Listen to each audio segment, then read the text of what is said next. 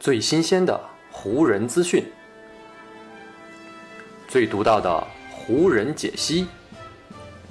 欢迎收听湖人球迷电台。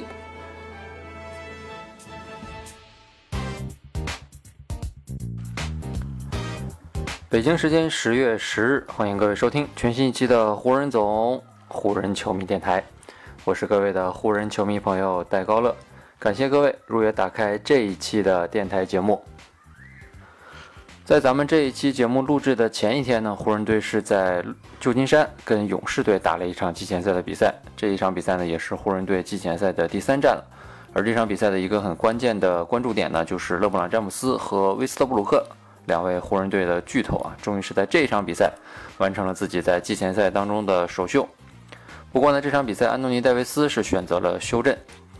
虽然有詹姆斯和威少两位巨星压阵，但是呢，湖人的整体表现跟勇士队还是有一定的差距。特别呢是在上半场，当两队以全主力的身份啊在场上对决的时候呢，湖人队跟对手的差距还是很显而易见的。特别呢是由于有韦少这样一位新援的加盟啊，他跟球队的融合还是呈现了很大的问题。所以呢，湖人队在这场比赛当中呢，最终也是以一百一十四比一百二十一输给了勇士队。目前呢是遭遇到了季前赛的三连败。所以呢，这一期的湖人球迷电台，咱们就从这场比赛入手来重点聊一聊威少加盟湖人队之后啊，他的这场首秀啊，到底能够从这场比赛当中我们能够看出些什么来？在聊这场比赛的时候呢，我想首先聊场上出现的一个回合啊，这个回合呢出现在第二节，大概打到六分多钟左右的时候啊，是湖人队的一个进攻回合。在这个进攻回合呢，湖人的进攻发起是由勒布朗·詹姆斯呢在三分线左侧运球呢杀进勇士队的篮下，但是呢在遭遇到对手的严防之后呢，詹姆斯是选择把球往外传。此时呢球正好就传到了外线的威斯特布鲁克手里啊，威少呢此时就站在三分顶弧的位置。这个时候呢，威少一般呢会有三种选择，他可以直接选择进行三分出手投篮，另外呢也可以选择继续的运球突破，或者呢是直接选择传球。威少在当时立刻就做出了一个决断，是将球传向了底角，在那里呢是埋伏着肯特·贝兹摩尔，贝兹摩尔的三分球起码要比威少更加靠谱。而且呢，上赛季还在勇士打球的贝兹摩尔呢，也是毫不含糊，在这片呢他非常熟悉的球场上面，抬手就是一个三分球呢，也是直接穿过篮网而出。湖人队在这个进攻回合当中啊，是打出了一个非常不错的配合。这样的一个进攻回合呢，其实正是湖人希望威少在新赛季能够更多展现在球场上面的场景。因为呢，湖人队就是需要威少在场上做出这样聪明、快速啊，同时呢，进攻效率、成功率更高的决定，这也将是激活湖人队进攻潜力的一个关键。只不过呢，从跟勇士队这场季前赛的情况来看呢，湖人和威少呢，距离他们心目当中的这个目标显然都还有一段的距离。在这场湖人的首秀当中呢，威少最终交出的数据是七投一中，仅仅得到了两分。另外呢，威少还有七个篮板、四次助攻，以及很扎眼的六次失误。所有的这些呢，都是威少在十七分钟的上场时间当中打出来的。而除了这些数据之外呢，他在场上还有一些数据没有体现出来的地方。好的方面呢，是他的某些传球啊，以及在带动球队节奏方面啊，做的的确不错。但是呢，坏的方面也同样不少，那就是呢，威少的失误以及呢一些很糟糕的投篮选择。在威少上场的这十七分钟当中呢，湖人队是净负给勇士队的八分。所以呢，把所有的这些元素综合起来看。威少呢，在湖人队的这次首秀啊，真的是远远算不上成功。当然了，我还是之前的这个论调，这不过只是一场季前赛。现在呢，就给威少在湖人队的生涯下定论呢，显然还为时尚早。加上安东尼·戴维斯在这场比赛当中呢，也没有登场，威少和詹姆斯也只打了半场。所以，湖人队最终完全体的形态到底是怎么样的呢？目前依旧还是没有亮相。虽然是这样啊，但是威少呢对自己的要求还是比较严格的。在这场比赛之后呢，威少也是主动承担了责任啊，承认了错误。威少在赛后的采访当中说：“至少呢，从我自己场上的发挥来看，我在处理球上面显然还不够谨慎。我传球之前呢，都会预先判断传球的落点，然后呢给出一些提前量。但有些时候呢，这样的传球也会出现差错。”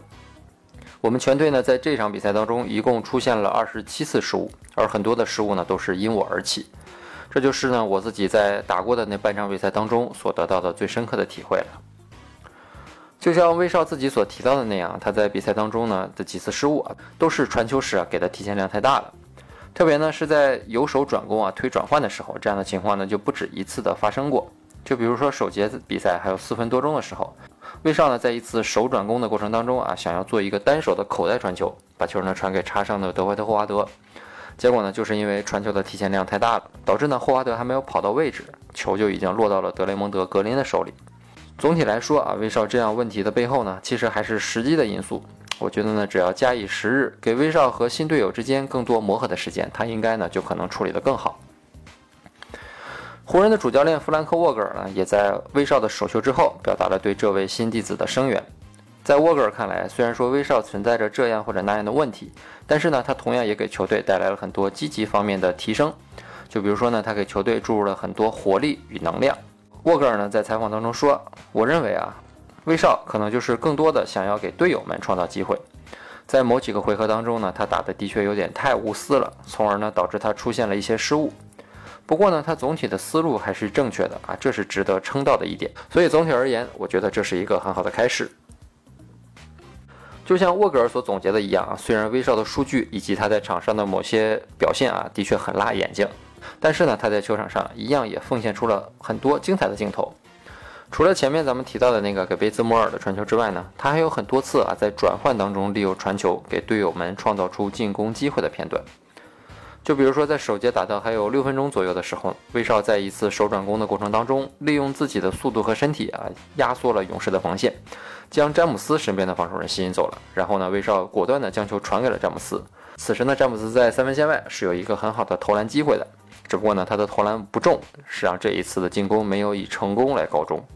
而且呢，如果纵看整场比赛，威少这样的场景出现还不止一次啊，所以说呢，威少做出的选择在很多时候呢，还是比较正确的。至于威少的个人进攻呢，这场比赛就不像他的传球啊有那么多的优点可以提了。他在比赛当中呢只有一次运动战的进球，而这个进球呢出现在第二节还有三分钟左右。这一次呢又跟前几次类似啊，威少呢又是在由守转攻的过程当中找到了一个机会。当时呢勇士队的防守对位上出现了问题，侧翼球员奥托波特站在了威少的面前。虽然说身高和体型啊都处于下风，但是呢威少的速度明显要更优于对手。所以呢，威少就利用自己的节奏和速度，创造出了一个通往篮下的空间。然后呢，在利用身体对抗之后，他是完成了一次篮下的进攻。虽然说在整场比赛当中，威少只完成了这么一次运动战的进球，但是呢，这一次运动战进球也正是湖人所需要的威少在进攻端的表现。湖人呢，需要威少杀到篮下去冲击对手，而不是呢在外线去投他并不擅长的中远距离投篮。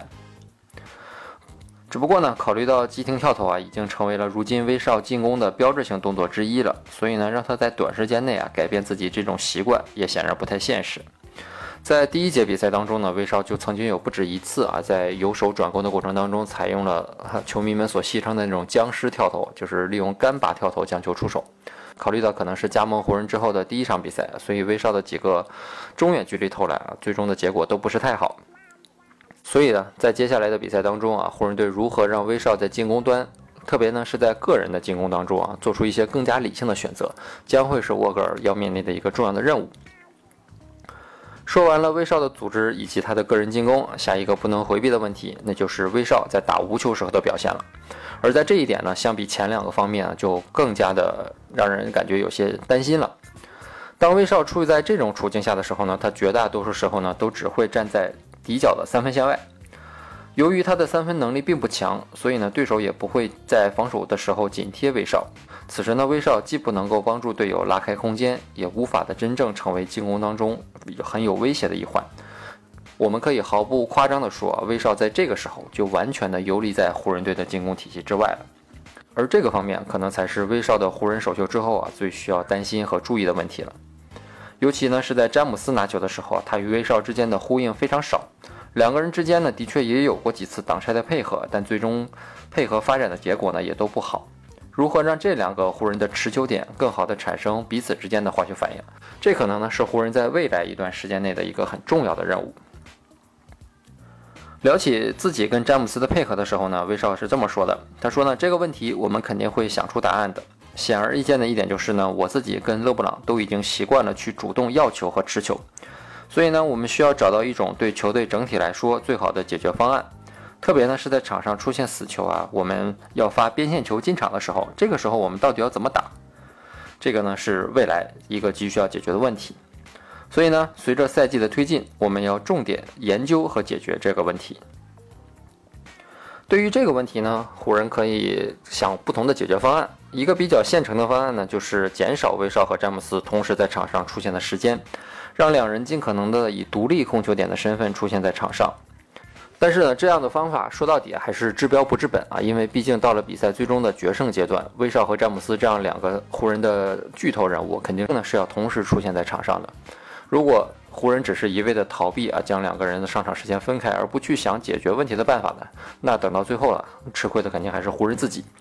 目前呢，湖人队已经打完了三场季前赛啊，阵容呢可以说是场场不同。前两场呢，詹姆斯和威少都休息，戴维斯独自带队。而这第三场比赛呢，詹姆斯和威少回来了，休息的呢又换成了戴维斯。所以呢，湖人队的三巨头啊，到底什么时候能够一起出战？到底啊能够在场上呈现出怎样的面貌？目前呢还依旧是一个未知数。按照沃格尔的说法来说呢，詹姆斯和威少至少还会打两场季前赛，而在这两场当中呢，说不定就会有三巨头一起登场的场面了。到时候呢，我们也可以好好来看一看，湖人三巨头真正合体之后啊，能够打出怎样的表现。对于威少个人来说呢，跟勇士的这场季前赛啊，就是他在湖人队新征途的起点了。现在就给他在洛杉矶的表现来下一个定论呢，显然还是为时尚早。这场季前赛呢，充其量我们只是对威少在湖人队的前景啊进行了惊鸿一瞥啊，其中呢有一些不错的印象啊，自然呢也有很多很糟糕的镜头。威少呢，如今已经三十二岁了。作为一个已经在 NBA 征战了多年的老将啊，我相信呢，他的比赛经验以及他的应对能力啊，还是非常不错的。同时呢，威少也是一个很坚持自我的人啊，他的打球风格已经延续了这么多年。来到湖人队之后啊，到底能够有怎样的改变，也是一个我们要值得观察的问题。